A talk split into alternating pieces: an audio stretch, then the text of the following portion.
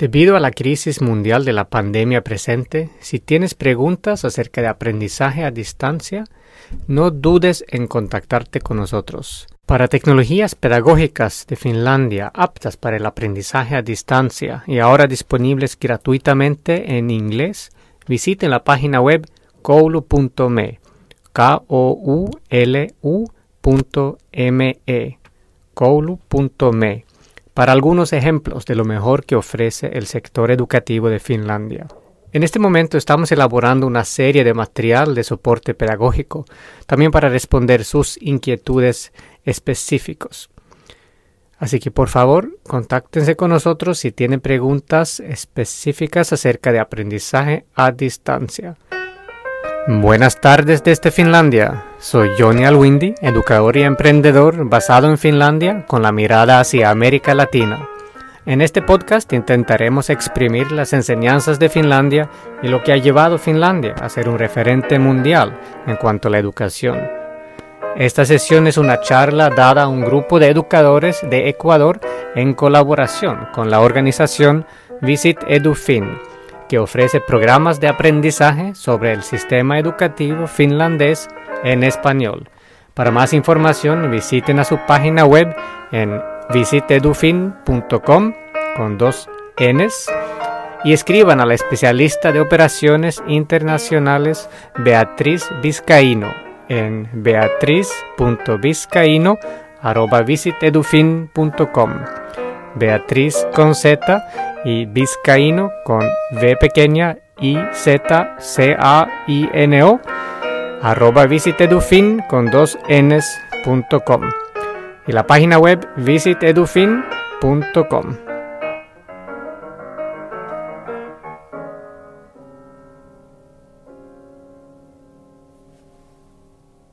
Empecé mi carrera en la educación más o menos hace 16 años, en Colombia de hecho, eh, y, tuve la oportunidad también de viajar a Ecuador. Eh, tuve varias ofertas de Ecuador y Perú eh, para viajar a enseñar inglés un año. Eso fue mi, mi objetivo, estudiando economía. quise tomar una pausa de mis estudios y, y, y probar la enseñanza.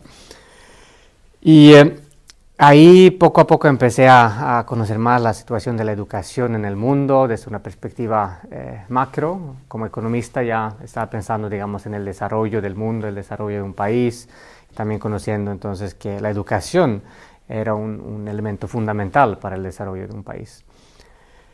Y logré unos años después, eh, después de un año maravilloso como profesor de inglés, eh, lastimosamente no pude seguir porque tenía que seguir mis estudios pero logré regresar a hacer mi tesis de maestría en, el campo de Colombia, investigando dentro de casi 200 colegios en una zona marginalizada, una de las zonas más pobres y peligrosas en Colombia, Agua Blanca de, Cali, en Colombia.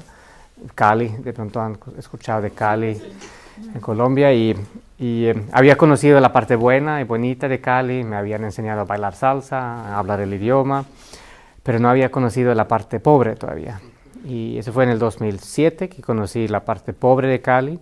Haciendo un trabajo de campo, visitando a pie, eh, logré conocer eh, organizaciones y personas maravillosas que nos ayudaron a mí y a mi compañero de tesis a andar en pie, eh, conociendo esos 200 colegios, entrevistándonos con los rectores y conociendo la infraestructura, si había o no agua potable, luz eléctrica y, y cómo se compara, comparaba los colegios públicos, grandes muchas veces, con los colegios que en Colombia se llaman los colegios de garaje, muchas veces muy pequeños, empezando en, una casa de alguien y creciéndose poco a poco, algunos ya volviéndose muy grandes y con, más fondos. Y ahí eh, decidí seguir con esa investigación pedagógica e investigación en la educación, pero como economista. Y eh, Después de muchos años de lucha logré recibir una oportunidad de seguir haciendo un doctorado, pero al final lo rechacé por la situación económica de, ese entonces, 2008-2009, fue obviamente tiempos de crisis económica en el mundo y no, no había financiación. Entonces me convertí poco a poco en emprendedor en la educación. Todavía en Colombia, me mudé a Colombia, eh, no solamente había encontrado la pasión por la educación como economista, eh, pero también encontré, eh, conocí a mi esposa de ahora, y eso fue hace, 12 años. entonces me mudé a Colombia antes de haber terminado eh, mi, último examen, y, em, pero sabía que quería seguir con, con, esa investigación, pero de una manera práctica, en el campo, y no tanto de una manera teórica, haciendo un doctorado. Y em, como emprendedor, emprendedor logré eh, empezar a hacer proyectos en el campo. Unos años después, con mi esposa decidimos volver aquí. Eh, empezamos en Helsinki, que fue una ciudad nueva para nosotros eh, y para mí también. Eh, tengo mi abuela y mi mamá de, otra ciudad, a cuatro horas hacia el norte de aquí. Y em, decidimos conocer una ciudad y un país nuevo juntos. Y em, poco a poco empecé a, digamos, volver al, emprendimiento en la educación. Fundé mi primera empresa en la educación y la tecnología hace seis años y con esa empresa logré conectarme con la Universidad de Helsinki en un proyecto de investigación pedagógica muy interesante, eh, me pareció que estaban intentando eh, utilizar la innovación tecnológica moderna eh, que, se notaba en la sociedad, la manera nueva de que los jóvenes eh, aplicaban para aprender de lo que querían, viendo videos en YouTube y compartiendo información en los medios sociales. E intentaron crear un, modelo pedagógico basado en, esos fenómenos. Y me contrataron como consultor de comercialización eh, a ese proyecto. Y casi un año después eh, llegamos a comercializar esa investigación en un producto nuevo más bien en una empresa nueva que cofundamos con la Universidad de Helsinki y me escogieron como el gerente de esa empresa. Y eso fue hace casi, casi cuatro años. Eh, y llevo ahora dirigiendo esa empresa, eh, no solamente desarrollando ese producto digital, sino también mirando cómo aplicar las pedagogías modernas para, para este mundo digital. No sabemos todavía muy bien cómo es el rol del maestro, tomando en cuenta que el, niño cada vez se vuelve menos y menos motivado en, en, el colegio. Y los jóvenes desiertan cada vez más y más. Y ven el colegio más y más como algo irrelevante, ya no como un privilegio, sino como una obligación que no es siempre relevante para sus vidas. Y, y es un gran problema porque en el mundo rico es donde más suicidio vemos entre los jóvenes que es un resultado de, falta de, propósito. Eh, desde hace 10 años podemos mirar una estadística muy relevante que en, los, en, el, en el, mundo moderno, o sea, yo creo que esta estadística es de los Estados Unidos, en la tasa de suicidio entre niñas de 14 años ha aumentado un 73 o 74% en los últimos 10 años obviamente hay muchas, muchos factores aquí, pero se, sospecha obviamente que un factor clave aquí es la llegada de los medios sociales, donde amplificamos lo que hacen las niñas cuando se comparan entre ellas físicamente y en esa edad, y los medios sociales solamente amplifica, eso. Y en cuanto a los niños, esa misma tasa ha subido un 25%. Niños de 14 años se suicidan a un 25% más hoy en día que hace 10 años.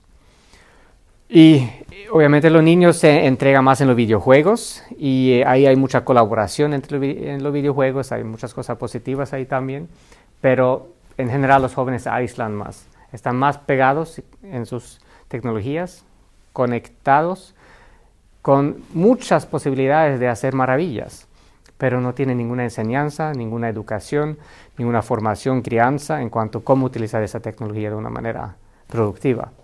Y los docentes más que todo intentan prohibirlo y los padres compran la tecnología pero no, no son buenos ejemplos a seguir. Los padres con tecnología son malos ejemplos a seguir porque están pegados ellos mismos a sus pantallas, dan mal ejemplo a los niños y los niños eh, salen sin preparación pegados a esa tecnología y, pues no saben qué hacer. Eh, no encuentran propósito en la vida, no, no tienen obligaciones, tienen demasiados privilegios pero no lo saben apreciar. Y en el mundo más pobre, obviamente hay más y más escolarización. Vemos un aumento cada año de la escolarización, o sea, más niños pobres que tienen acceso a un colegio. Pero el problema ahí es que no aprenden nada relevante, aprenden cosas viejas. No van a nunca poder competir eh, contra los que están conectados, que saben de la información nueva, que saben cómo investigar, cómo utilizar la información de una manera creativa, cómo pensar críticamente acerca de la información que les llega. Sino la escolarización eh, no, bueno, muchas veces se ve el colegio como un, lugar seguro para los niños, pero el propósito eh, de preparar a los niños para su futuro no se está cumpliendo, ni en el, en el mundo rico ni en el mundo pobre. Entonces ahora estamos en un dilema en cuanto a qué hacer y un paso hacia adelante es reformar los currículos que tenemos, reformar eh, todo el sistema educativo, reformar la, formación docente. Y ahí podemos mirar un poquito qué, qué, está haciendo Finlandia en este mundo digital, qué está haciendo Finlandia ahora. Finlandia ha salido desde hace 20 años casi, bueno, desde el 2001, cuando salieron las primeras pruebas PISA eh, a la luz eh, global. Finlandia salió en la cima, ahí como el digamos, el mejor país en esos resultados. Y entonces todo el mundo, incluso Finlandia mismo, se ha preguntado, pues, ¿qué hemos hecho aquí? ¿Qué, ¿Por qué y cómo hemos logrado eh, esos buenos resultados? Y eso fue antes de la revolución tecnológica. Y ahora, otra vez, Finlandia está reformando su currículo nacional de nuevo, desde el 2014, que empezó a tomar efecto en el 2016. Y ahora, eh, otra vez está reformando el currículo nacional en cuanto al bachillerato y ya casi se va a empezar a reformar lo que todavía no se ha reformado, eh, la formación docente, que es, es, un factor clave aquí también. Bueno, para contar un poquito de, de, la historia finlandesa, o sea, quisiera preguntarles un poquito, ¿qué tanto saben de, de la historia finlandesa en cuanto a la educación? ¿O, o qué, qué, qué, tienen en mente? ¿Por, ¿Por, qué están aquí en Finlandia? O sea, ¿cómo, qué, ¿qué curiosidades han tenido? Un poco la motivación principal es justo como dices, ¿por qué? ¿Qué es lo que ellos hacen distinto que les funciona tan bien para que sus muchachos tengan éxito en las pruebas?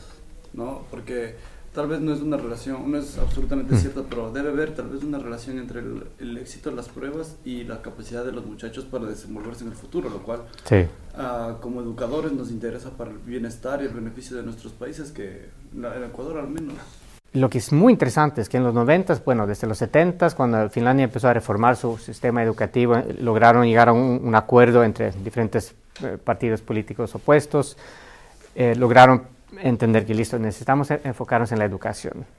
Finlandia estaba en una crisis después de la Segunda Guerra Mundial, desde los 50, mucha crisis, mucha pobreza, entre los estados grandes como Suecia y, y Rusia habían tenido autonomía un poquito, pero no tenían, digamos, ninguna estabilidad, eh, ninguna seguridad, ninguna economía próspera en, el país. Y ah, lograron en los 70 implementar una política de la educación básica para todos, con la, visión de tener una buena educación para todos en, el país. Pero ni así en los 90 tenían ninguna educación de buena calidad. La educación en los 90 todavía era bastante mediocre en Finlandia. Pero en, esas, eh, digamos, eh, búsquedas de una mejor educación, estaban observando qué pasaba en el mundo, qué tipo de políticas, reformas tomaron en el mundo. Por ejemplo, en los Estados Unidos y hasta en Suecia mismo, que está al lado, eh, se empezaron a controlar la calidad de la educación a través de los exámenes estandarizados y a través del control de los docentes y la inspección de los colegios queríamos controlar la calidad, asegurarnos de, la buena calidad de la enseñanza. Y se pensó que el examen estandarizado era una buena métrica para controlar eso. Pero Finlandia no lo, pensó así. Pensó que, pues, para mejorar la, educación de cada niño, tenemos que prestarle atención a cada niño de una manera individual. Y no podemos estandarizar una evaluación para todos, pensando que todos los niños son iguales. Entonces, eso fue una parte clave. O sea, por encima de eso, obviamente, habían enfocado la formación docente eh, como una política súper importante. Se, entendió que, pues, para poder educar a los niños necesitamos una formación docente muy, muy eh, adecuada. Y eh, se priorizó la formación docente muy, muy por encima de todo, donde los profesores lograron o sea, capacitarse muy bien y con esa formación docente ya, digamos, en la prioridad, también se entendió que no necesitamos controlar a esos formadores, esos profesores. Los, pasamos por una formación muy de alta calidad, entonces tenemos que confiar en ellos, confiar en que puedan hacer sus trabajos. Y, ellos entonces son los que miran cómo evaluar a los niños y no a nivel estatal con exámenes estandarizados. Y así eh, también eh, centralizando también el control eh, en, en, cuanto a qué tipo de currículos de tener. O sea, tenemos un currículo nacional muy general, donde cada ciudad, región puede, digamos, detallar su currículo según sus necesidades, donde el profesor tiene mucha autonomía, pero también mucha responsabilidad de, de, hacer un buen trabajo.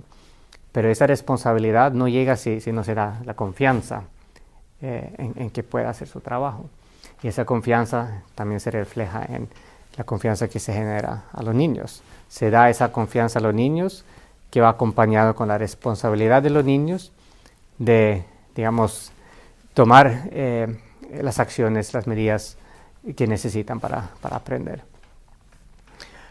Y entonces, como resultado de esa confianza en, en eh, la capacidad del niño, también llegamos a tener una motivación de los niños por aprender. O sea, los niños ni, ni, ni, nadie quiere que nos digan qué hacer y cómo hacerlo, sino si tenemos metas, objetivos que además co-creamos con los docentes, eh, pensando que tenemos que mirar en qué nivel estamos como estudiantes individuales, cómo llevar a cabo nuestro eh, proceso de aprendizaje. Ahí también podemos eh, lograr llegar a una motivación por aprender. Y empiezan a aprender algo, algo poquito, y eso da más interés, más motivación por aprender más. Y eso es algo que, hoy en día ya se sabe en cuanto a la psicología del aprendizaje, que eh, no se puede obligar el aprendizaje, el, proceso de aprendizaje. Si uno no sabe nada de un tema, no se puede empezar a aprender desde la nada.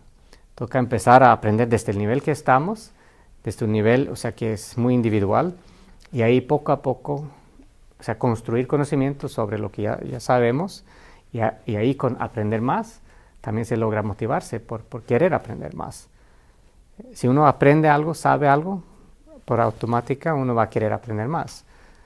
Entonces, eh, los resultados excelentes que lograron tener los finlandeses en el 2001 y se logró repetir unos años después y, otra vez en cada examen PISA. Fue una gran sorpresa, pero entonces se entendió que habíamos hecho algo muy bien. Y mirando las grandes diferencias eh, entre lo que había hecho Finlandia con otros estados, fue eh, principalmente eso. No había exámenes estandarizados. Los niños fueron capaces de por propia cuenta resolver los problemas que, veían en esos exámenes por haber desarrollado una habilidad de pensar por propia cuenta, pensar críticamente, pensar, eh, analizar un problema para resolverlo. Como ese, examen mide obviamente las eh, competencias eh, solamente de algunas em, habilidades como la, matemática, la ciencia y la, escritura. em, y eso fue como la enseñanza clave y, siempre me gusta utilizar ese ejemplo porque a todo el mundo le da miedo dejar al lado los exámenes estandarizados. Y siempre pensamos que, ah, pues pero el Estado nos obliga a tener esos exámenes y no podemos salir de esos exámenes. Pero esa no es la pregunta. La pregunta es, ¿queremos buenos resultados en, en los exámenes o no?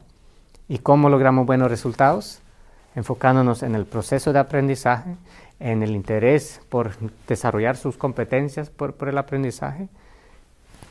Y como resultado, como, consecuencia, vamos a tener buenos resultados en los exámenes. Pero si nos enfocamos en el examen, que listo muchachos, tenemos un examen llegando en un mes, tenemos que prepararnos para el examen. Eso ya lo sabemos también mirando la psicología del aprendizaje, cómo funciona el cerebro. Eso nos causa un estrés. El estrés implica que hay hormonas que salen que nos evita aprender. Entonces es contraproductivo, es una métrica contraproductiva para empezar. Y por segundo, lo que mide el examen en cuanto a desarrollo, aprendizaje, no es siempre lo que queremos que los niños aprendan. no los prepara con herramientas para su futuro, porque muchas veces son conocimientos memorizados o conocimientos que se han desarrollados hasta ahora que son eh, estáticos y esas informaciones hoy en día en un mundo digital podemos encontrar de una manera muy rápida y los niños sabiendo eso, el cerebro sabiendo eso, no va a lograr eh, guardarlo.